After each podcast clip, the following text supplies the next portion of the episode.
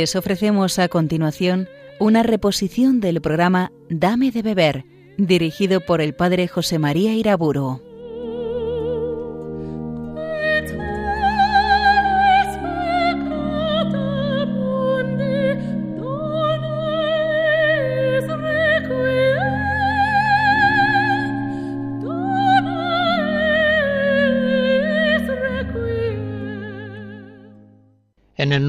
Padre, del Hijo y del Espíritu Santo. Invocamos al Señor con las palabras del Salmo 129. Desde lo hondo a ti grito, Señor, Señor, escucha mi voz. Mi alma espera en el Señor, espera en su palabra. La palabra del Señor a través de el ministerio de mi predicación va a iluminar en esta conferencia el tema precioso de la dirección espiritual. La dirección espiritual, lo mismo que el valor santificante de las leyes o de los votos, solamente puede ser valorada en una actitud de humildad. Para la edificación de una vida cristiana perfecta, ya sabemos que el fundamento cierto es la humildad. Por eso, cuando un religioso sigue camino de perfección, se sujeta a unas reglas de una orden determinada religiosa y se obliga a ellas con votos y se sujeta a la obediencia de unos superiores. Todo esto lo hace porque es consciente de la debilidad de su carne y para neutralizar las grandes fuerzas contrarias del mundo y del demonio. Es decir, aquellos que profesan la vida religiosa fundamentalmente están movidos por una gran humildad a la hora de buscar la santidad. Sin esa humildad, el religioso no aceptaría sujetar su vida a tantos vínculos de reglas, de votos, de obediencias a superiores. No lo creería necesario para aspirar realmente a la perfección. Por eso, justamente las iglesias locales más humildes son aquellas que florecen en numerosas vocaciones religiosas, mientras que aquellas otras en las que está más presente el espíritu de la soberbia padecerán necesariamente una extrema escasez de vocaciones religiosas. Como digo, es cuestión de humildad.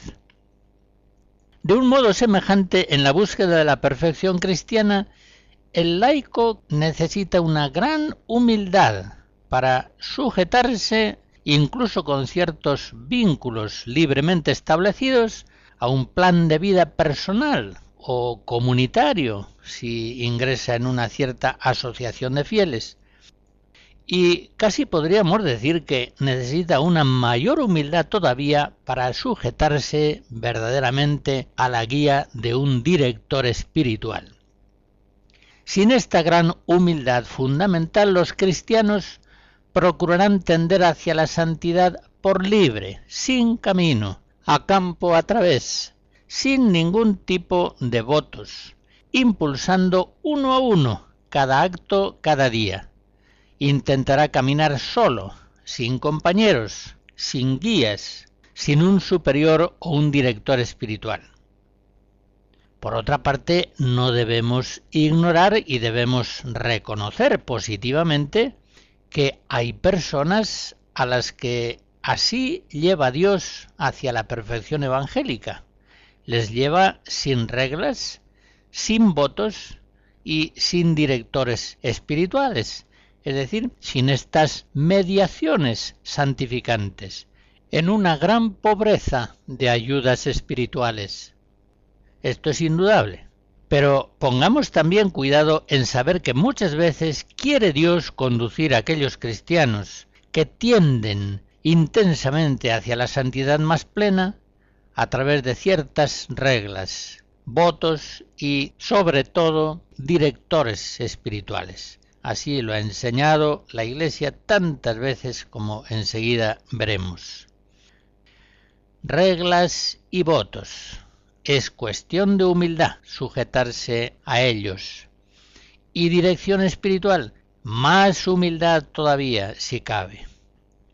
San Juan de la Cruz, en el libro segundo de la subida, 22.11, dice, esto tiene el alma humilde, que no se atreve a tratar a solas con Dios, ni se puede acabar de satisfacer sin gobierno y consejo humano.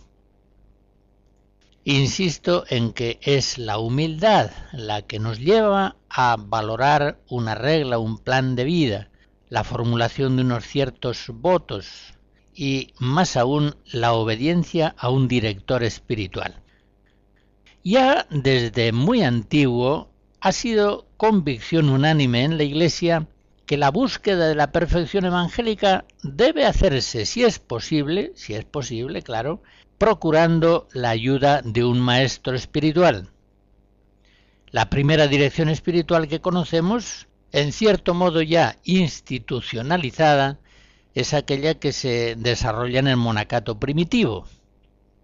Ya entonces, por la dirección espiritual, se busca en una persona idónea no solamente instrucción, consejo, estímulo hacia la perfección, se busca también y casi más todavía una guía que ayude a salir del propio juicio y voluntad. Ciertamente el que busca la santidad teme más que nada verse abandonado a los deseos del propio corazón. Romanos 1, 24.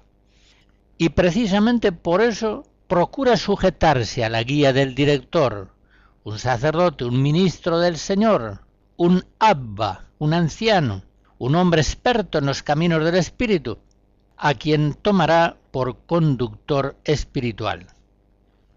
Y este planteamiento, con modos y matices diversos, se ha mantenido vigente siempre en la búsqueda de la perfección cristiana hasta nuestros días, en Occidente y tanto o más en el Oriente cristiano, tanto en el campo de los religiosos como el de los sacerdotes o laicos cristianos. Escucharemos varias canciones cristianas antiguas de diversos países europeos. A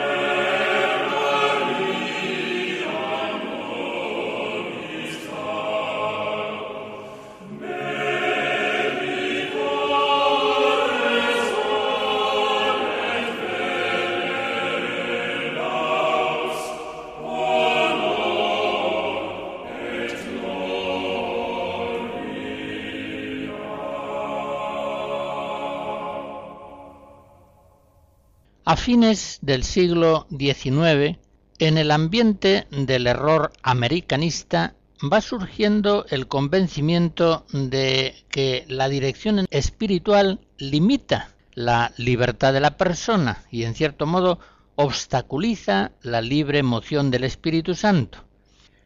Pues bien, León XIII, a los que así pensaban, en la carta Testem Benevolentiae de 1899, les decía, la ley común de Dios providente establece que así como los hombres son generalmente salvados por otros hombres, de modo semejante aquellos que Él llama a un grado más alto de santidad, sean también conducidos por otros hombres.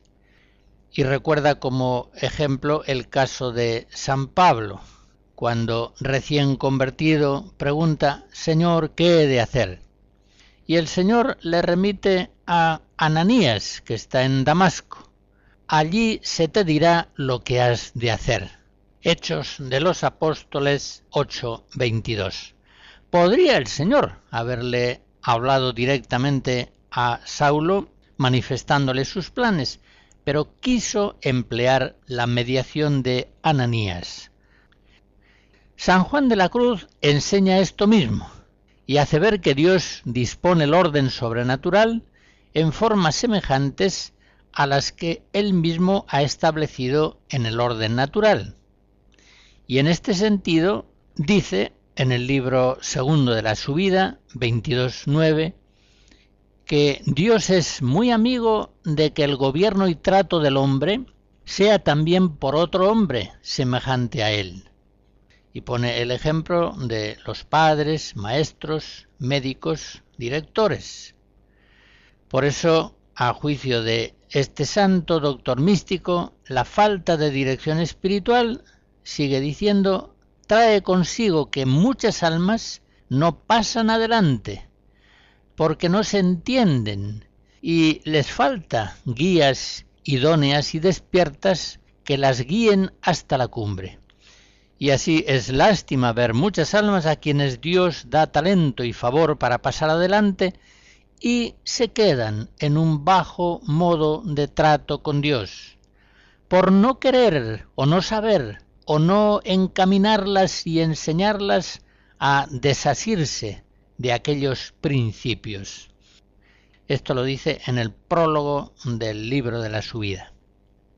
Y Pío XII, en la encíclica Menti Nostre de 1950, dedicada a la formación sacerdotal en los seminarios, decía, al trabajar y avanzar en la vida espiritual, no os fiéis de vosotros mismos, sino que con sencillez y docilidad buscad y aceptad la ayuda de quien con sabia moderación puede guiar vuestra alma, puede indicaros los peligros, sugeriros los remedios idóneos, y en todas las dificultades internas y externas os puede dirigir rectamente y llevaros a perfección cada vez mayor, según el ejemplo de los santos y las enseñanzas de la ascética cristiana.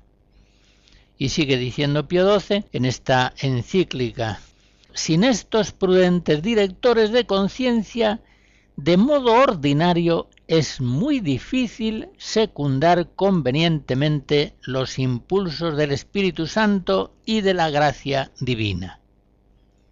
Esto es lo que el Papa dice a los seminaristas, que ciertamente pueden en el seminario y deben tener director espiritual, incluso así lo prevé el derecho canónico. Pero es una enseñanza también válida en su medida para todos aquellos cristianos religiosos o laicos que, como nos ha dicho hace un momento León XIII, quieren tender hacia la perfección cristiana. Más aún, aquellos que Dios llama a un grado más alto de santidad. También el Concilio Vaticano II muestra un gran aprecio por la dirección espiritual. La pone como un medio muy conveniente para la santificación de los sacerdotes, Presbyterorum Ordinis 18, que a su vez, como ministros del Señor, siempre que puedan, deben procurarla a los fieles, especialmente a los jóvenes que muestren indicios de vocación sacerdotal, en el mismo decreto número 11. En los seminarios, tanto menores como mayores, la dirección ha de emplearse asiduamente en la formación espiritual. Así se dispone en la Optatant 3 y 19. Y también ha de ser parte integrante de la vida religiosa, tanto en su formación como en su desarrollo. Perfecte Caritatis 14 y 18.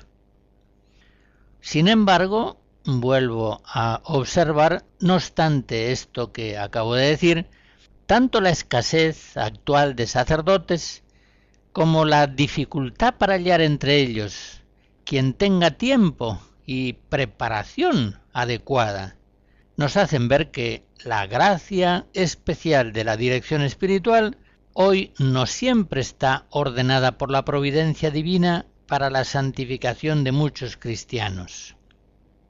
Si hubiera un número mucho mayor de sacerdotes y entre ellos también un número mayor de expertos en dirección espiritual, conocedores de los caminos del espíritu, podría darse con más frecuencia la dirección espiritual de los fieles, pero en las condiciones actuales esto no es frecuentemente posible.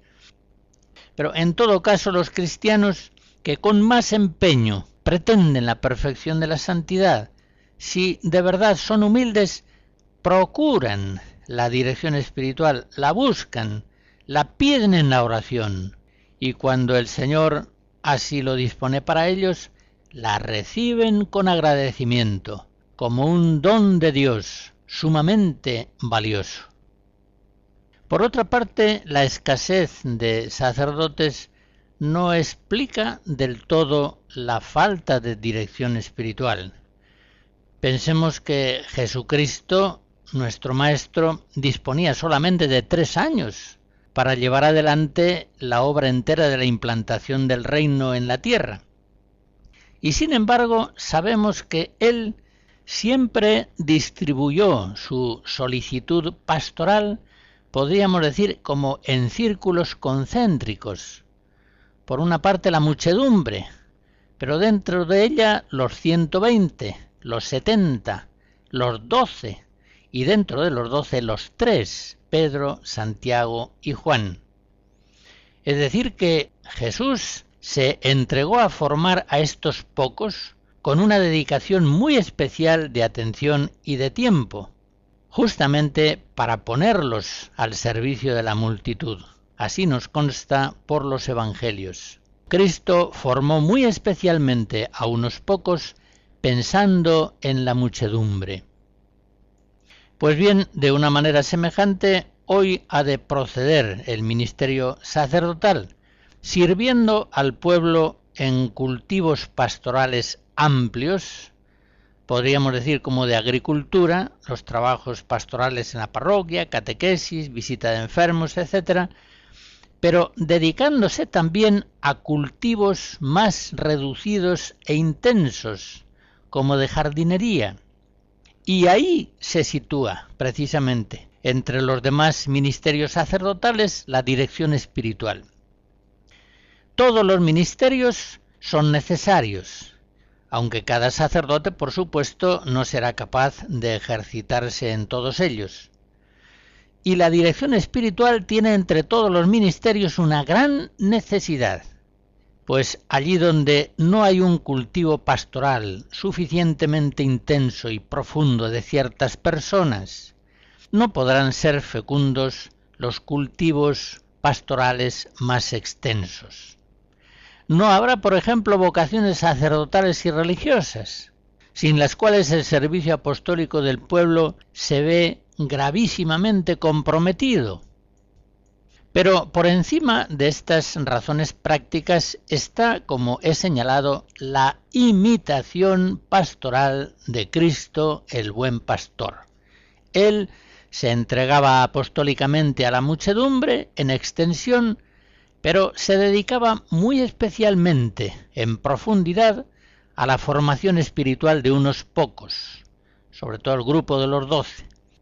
Y esta opción suya pastoral, que es norma perpetua para la actividad apostólica de la Iglesia, afirma y expresa al mismo tiempo una grande y misteriosa verdad.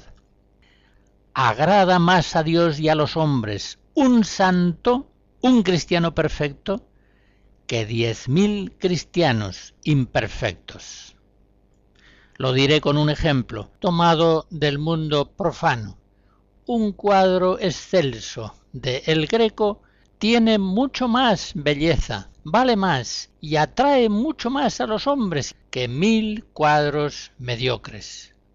Y poniendo otro ejemplo, este de orden ya más espiritual, una Madre Teresa de Calcuta conmueve y estimula mucho más a la fe que un millón de cristianos mediocres. Esto es evidente. Pero además de ser un dato de experiencia, es doctrina tradicional en la Iglesia, enseñada por ejemplo por Santo Tomás. Los salmanticenses, unos comentaristas excelentes de Santo Tomás, se atreven a establecer estos tres principios. En primer lugar, un justo perfecto agrada más a Dios y lo glorifica más que muchos justos tibios e imperfectos. Segunda observación de los salmanticenses. Por tanto, más agrada a Dios y le glorifica un predicador o maestro de espíritu, que convierte a un solo pecador llevándolo a la perfección, que aquel que convierte a muchos, dejándolos tibios e imperfectos. Y en el tercer principio afirman los salmanticenses, hace una cosa mejor y glorifica más a Dios, aquel predicador o maestro de espíritu, que con su doctrina y ejemplo lleva a gran perfección a un justo imperfecto, que aquel otro que convierte a muchos del pecado dejándolos tibios e imperfectos. Apliquemos estos tres principios para valorar el fruto inmenso de la dirección espiritual. Y recordemos nuevamente el ejemplo de Jesucristo. Él formando, santificando muy especialmente a doce, pretendió y logró la santificación de grandes muchedumbres.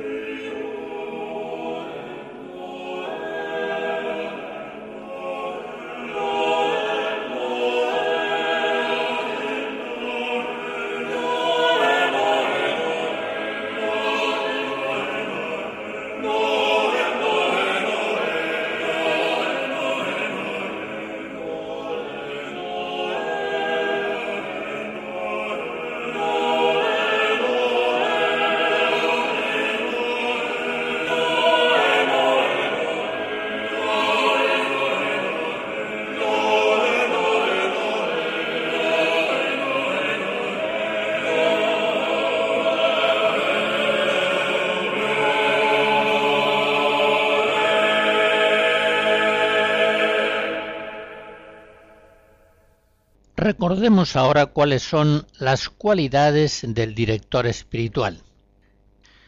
A los sacerdotes generalmente corresponde el ministerio pastoral de la dirección espiritual, ya que por el sacramento del orden Dios los ha ungido, los ha confortado especialmente para que en persona de Cristo cabeza puedan enseñar, guiar y santificar a los fieles.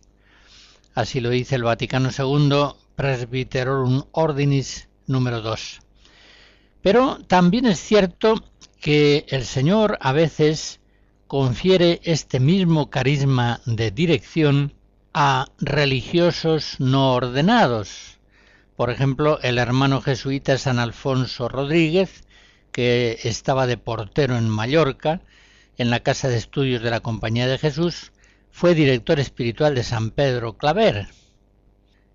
También ese carisma de dirección vemos que Dios lo entrega en ocasiones a religiosas, maestras de novicias o a otros cristianos de condición laical, como Catalina de Siena, terciaria dominica, o Ángela de Foliño, en todo caso, sean sacerdotes, religiosos o laicos, los directores espirituales necesitan tener ciertos dones naturales y espirituales, pues si un ciego guía a otro ciego, ambos caerán en el hoyo. Mateo 15. San Juan de la Cruz por eso recomienda con tanto empeño al que va a tomar dirección espiritual así lo dice en llama 330, que mire bien en qué manos se pone, porque cual fuere el maestro, tal será el discípulo. Entre las cualidades que debe tener un buen director espiritual, en primer lugar hemos de señalar la ciencia espiritual, la buena doctrina. Esta es una condición primera y fundamental.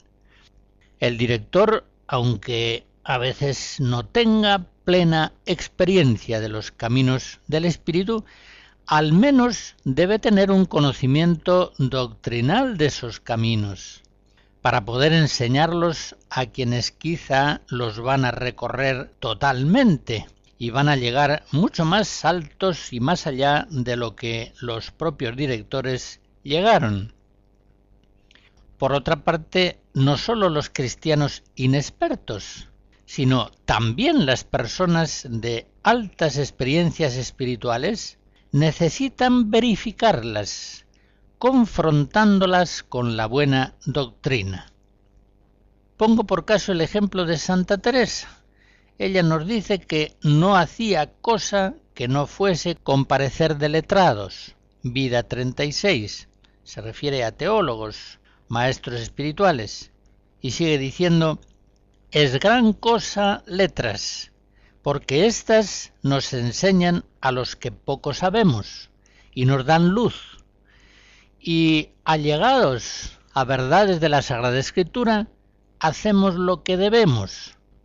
De devociones a boas, líbrenos Dios. También en el libro de la vida, capítulo 13. Ella misma refiere que durante 17 años gran daño hicieron a mi alma confesores medio letrados. Lo que era pecado venial me decían que no era ninguno, y lo que era gravísimo mortal me decían que era venial, vida 5. Podríamos pensar que al menos las verdades fundamentales cualquier director espiritual las conocerá y no es así. Ella así lo dice, es engaño. A mí me acaeció tratar con uno cosas de conciencia que había hecho todo el curso de teología y me hizo harto daño en cosas que me decía no eran nada. Y sé yo que no pretendía engañarme, sino que no supo más. Y con otros dos o tres me acaeció lo mismo. Camino de Perfección, capítulo 5. Y se lamenta mucho de esta falta de doctrina espiritual en los que habían de ser guías de los fieles. Dice así en el libro de la vida capítulo 13, si hubiera quien me sacara a volar, pero hay por nuestros pecados tan pocos, se refiere directores idóneos, que creo es harta causa para que los que comienzan no vayan más rápidamente a gran perfección. En segundo lugar, hemos de señalar el valor de la experiencia en el director espiritual. Aquel que ha de ser maestro espiritual de otros cristianos, personalmente ha de tener experiencia de los caminos de la perfección, y así es en Cristo una luz preciosa que ilumina el camino de aquellos que buscan la santidad. En este director se dan especialmente los dones intelectuales del Espíritu Santo, el don de entendimiento, sabiduría, ciencia, consejo. Y es un director que ha de estar libre de tantos apegos desordenados que oscurecen el discernimiento y que entorpecen el consejo. De hecho, lo vemos en la historia, en las vidas de los santos, en no pocos casos los santos han tenido directores espirituales santos, canonizados o no. Por ejemplo, una Catalina de Siena, el beato Raimundo de Capua. El padre Lalemán, a comienzos del siglo XVII, en su obra preciosa, Doctrina Espiritual, dice que Las personas más idóneas para conducir a otras y darles consejo en las cosas que se refieren a Dios son aquellas que, teniendo la conciencia pura y el alma libre de pasión y de todo interés propio, teniendo de modo suficiente ciencia y talento natural, aunque no los tengan en un grado eminente, están bien unidas a Dios por la oración y bien sumisas a las mociones del Espíritu Santo. Por el contrario, se ve claro que un director apenas experimentado en los caminos del Espíritu y que ha recibido muy escasamente los dones del Espíritu Santo, difícilmente podrá guiar a otros por caminos que él no ha andado. Y tampoco será capaz de entender siquiera los estados de alma que él no conoce ni de lejos. Y esto es así sobre todo cuando la guía espiritual se refiere a personas de alta vida espiritual. Porque para dirigir a los cristianos más incipientes, la buena doctrina, aunque la experiencia espiritual sea escasa, puede ser suficiente. San Juan de la Cruz, en el prólogo del libro de la subida, se lamenta diciendo que algunos padres espirituales, por no tener luz y experiencia de estos caminos, antes suelen impedir y dañar a semejantes almas que ayudarlas en el camino de la perfección. En tercer lugar, un buen director espiritual ha de ser un hombre de oración. Para hacer el bien al dirigido es preciso un milagro de la gracia, y los milagros, más que hablando y haciendo, se consiguen por la oración. Por eso digo que es evidente, el director ha de ser un hombre de oración.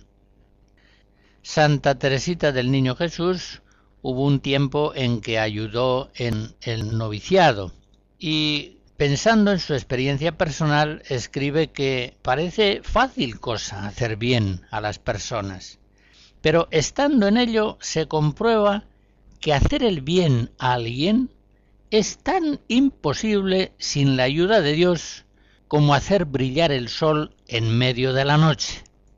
Tiene mucha razón. ¿Cómo conseguir que una persona entienda ciertas cosas que no acaba de captar? ¿Cómo lograr que haga esta persona lo que no hace? Porque no se decide o porque no lo consigue. ¿Qué puede hacerse para que sienta lo que siente el corazón de Cristo? Cuando se trata de una persona que es dura, es fría, cerrada en sí misma, temerosa, insegura, triste, ¿cómo ayudarle a configurar su corazón al corazón de Cristo? Solamente nuestro Señor y Salvador Jesucristo puede hacer que una persona suelte sus nudos interiores y exteriores y como Lázaro de su sepulcro salga fuera de su miseria, entienda y vea, quiera y pueda.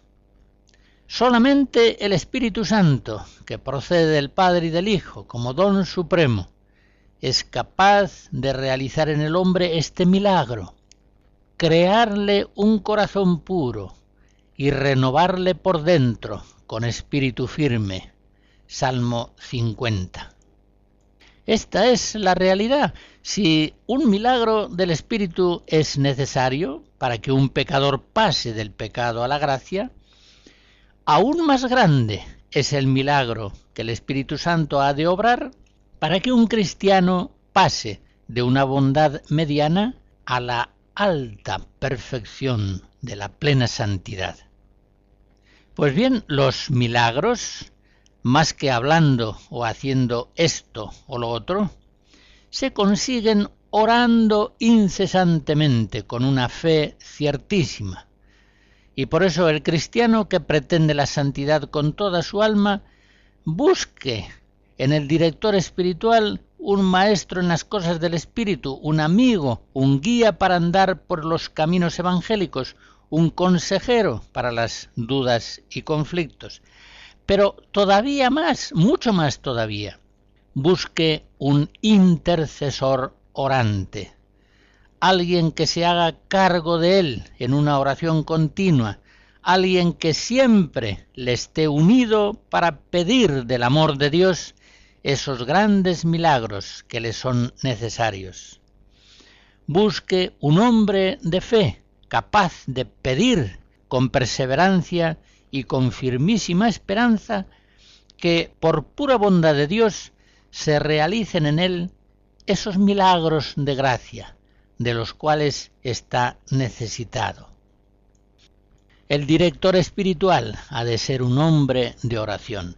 La Iglesia lo ha sabido siempre, pero muy especialmente en la literatura espiritual del Oriente cristiano se ha subrayado este aspecto. La función principal del director espiritual es orar continuamente por aquellas personas que la providencia de Dios ha confiado a su cuidado y a su guía.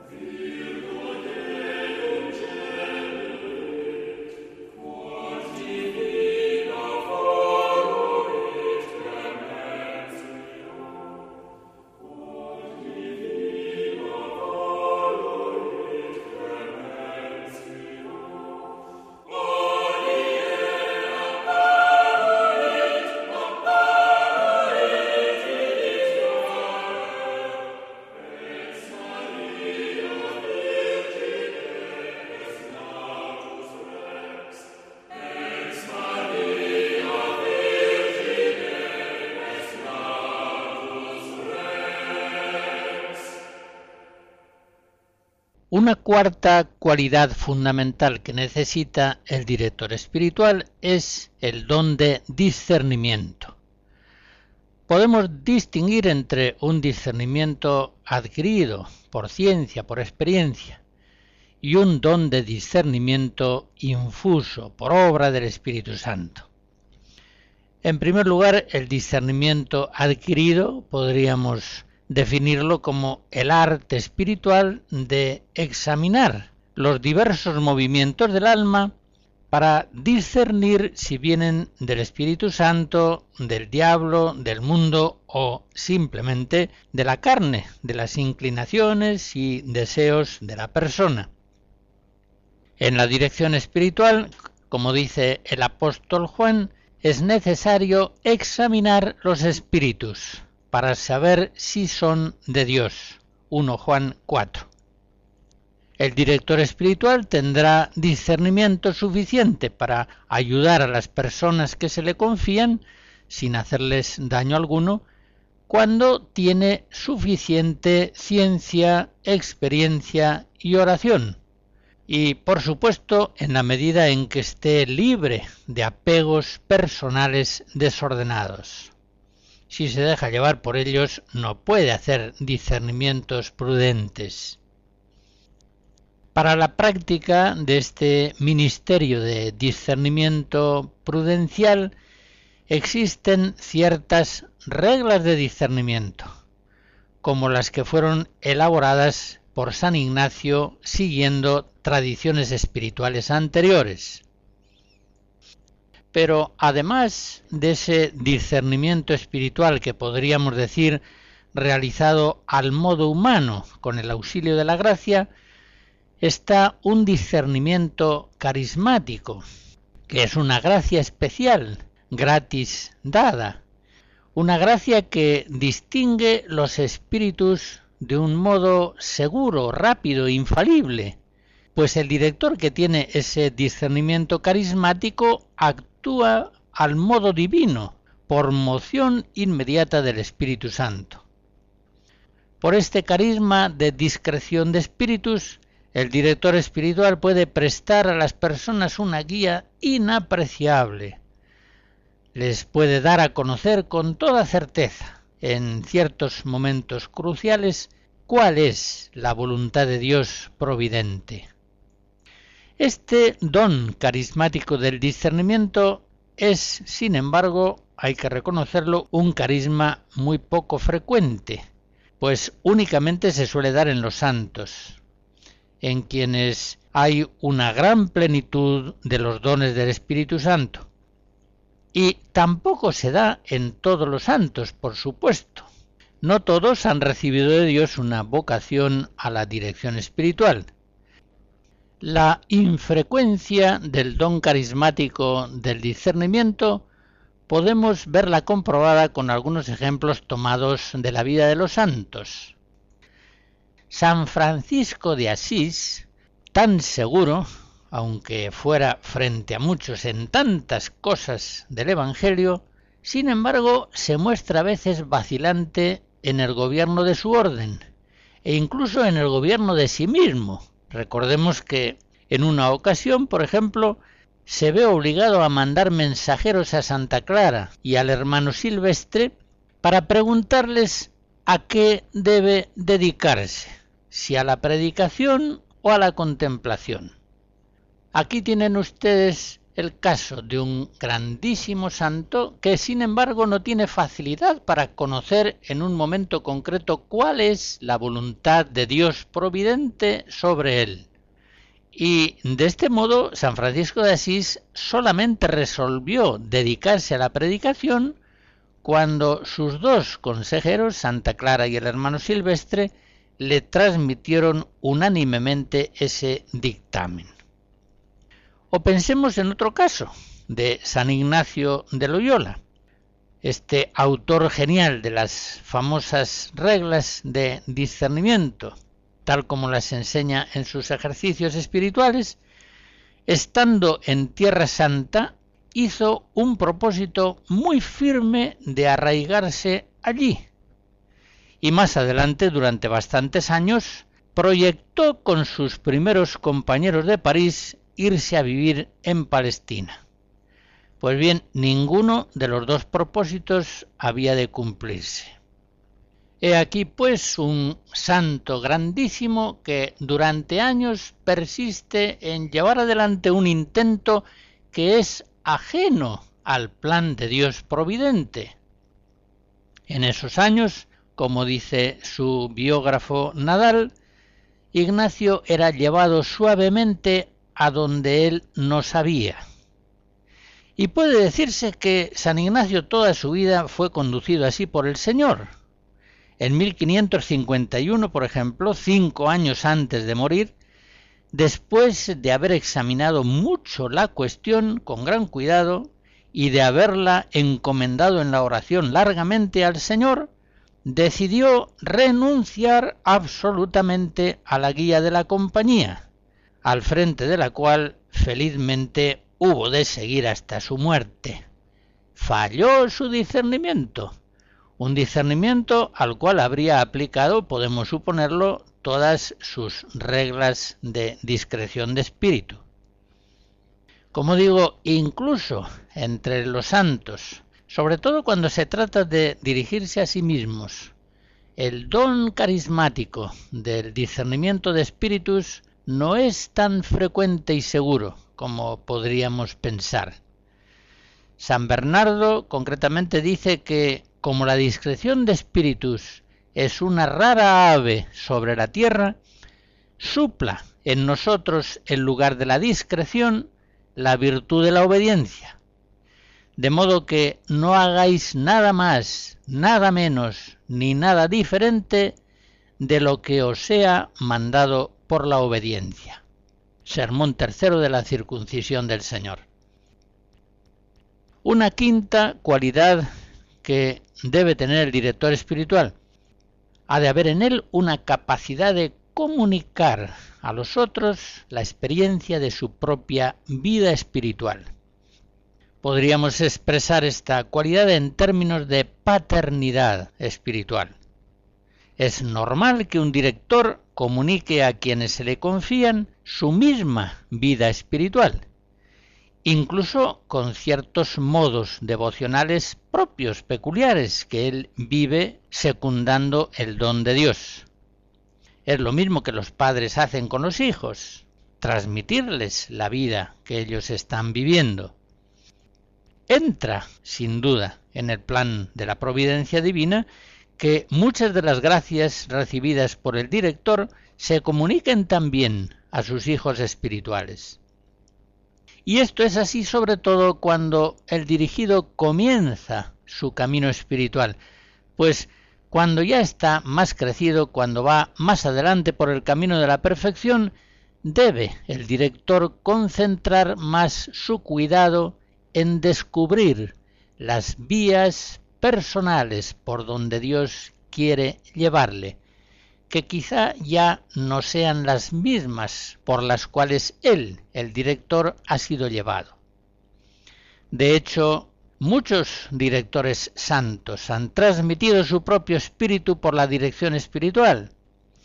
Lo vemos, por ejemplo, en un San Pablo de la Cruz. En sus cartas de dirección, cientos de veces exhorta a que durante la oración se medite en la pasión del Señor, y en los dolores de la Santísima Virgen. Eso es lo que él había hecho. Ese es el camino que a él le había llevado a una plenitud de amor y de abnegación. De un modo semejante, San Luis María Griñón de Montfort insiste en que se ore y se obre todo con la Virgen María, en ella, por ella, para ella. Y es que esta era su experiencia personal, y es lógico que trate de transmitirla a sus discípulos, a aquellas personas que la providencia de Dios ha confiado especialmente a su guía espiritual. Ahora bien, notemos claramente que los santos han aplicado este principio con una gran prudencia. San Pablo de la Cruz, por ejemplo, a una señora le da este aviso. Es óptima cosa y santísima el pensar en la pasión del Señor, hacer oración sobre ella. Es la manera de llegar a la santa unión con Dios. Pero debo advertirle que no siempre el alma puede seguir la misma conducta que al principio. Hay que saber secundar los impulsos del Espíritu Santo y dejarse guiar como quiere su divina majestad. Es decir, San Pablo de la Cruz aprueba la norma de orar haciendo de Cristo crucificado el centro de la contemplación, pero avisa que el alma debe guardar siempre una disponibilidad incondicional a las luces e impulsos a veces inesperados que procedan del Espíritu Santo.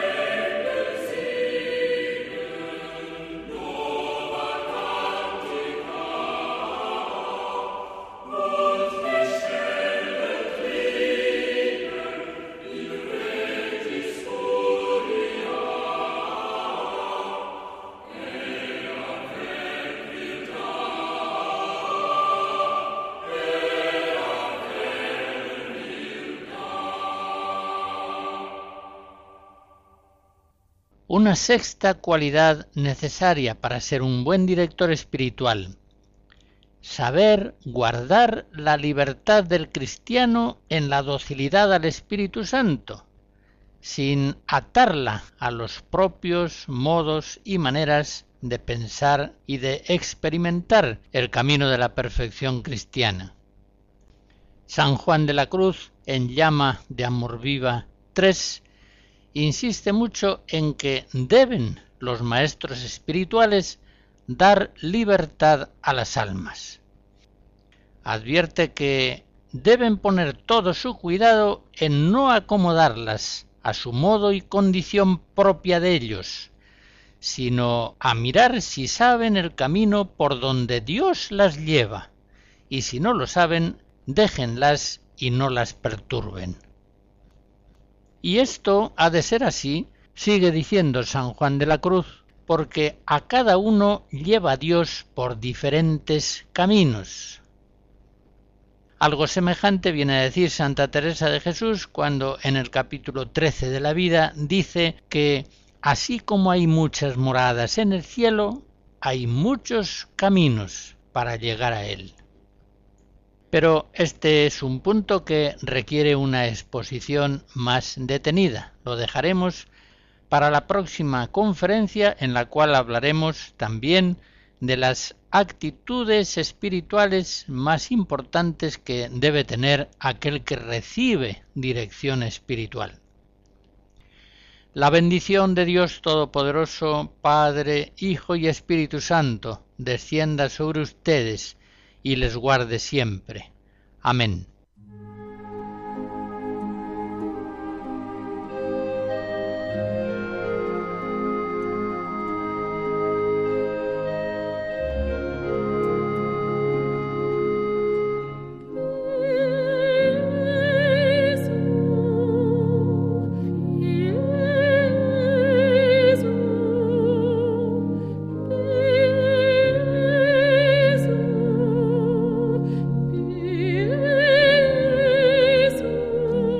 Han escuchado en Radio María una reposición del programa Dame de beber, dirigido por el padre José María Iraburo.